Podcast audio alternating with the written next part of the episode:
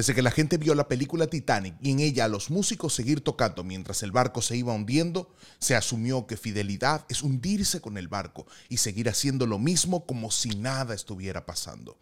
Esto, queridos míos, más que un acto de fidelidad, no es sino un acto de negligencia de parte de quien sabe que tiene una misión definida en su vida.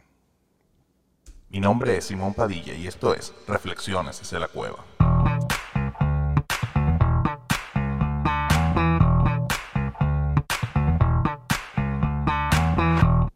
Si algo he aprendido en la práctica los últimos años de mi vida es que el reino de Dios es mucho más grande que mis proyectos personales, que mi iglesia local y que incluso la ciudad donde vivo.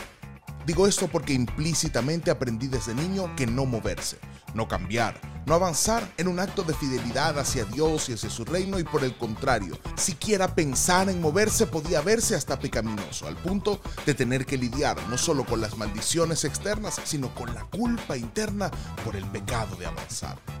En este sentido, el texto bíblico relata la historia de Jonatán, hijo del rey Saúl y heredero natural del trono de Israel, quien, al ver al pequeño David vencer a aquel gigante llamado Goliat, quedó conectado con él tan profundamente que se quitó sus ropas de príncipe, su espada y la dio a David como una señal de que sería parte de la realeza.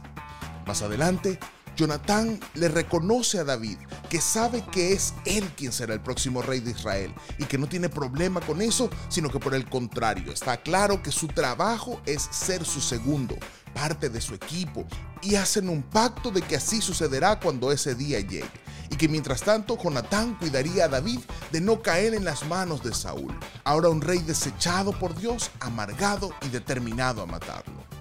Todo eso estaría perfecto si no es porque un par de capítulos más adelante, Jonathan muere en la batalla peleando al lado de Saúl. Y así lo que podía haber sido uno de los más grandes equipos en la historia, simplemente no lo fue. Esto me enseña dos cosas. Primero, que la grandeza de Jonatán fue saber entender el plan de Dios para la temporada que estaba viviendo. Pero segundo, que su peor desgracia fue no haber sido capaz de avanzar y salir de al lado de Saúl. Te envío un fuerte abrazo. No te olvides de seguirme en Instagram, Facebook y Twitter como arroba soy Simón Padilla y en mi canal de YouTube como Simón Alberto Padilla.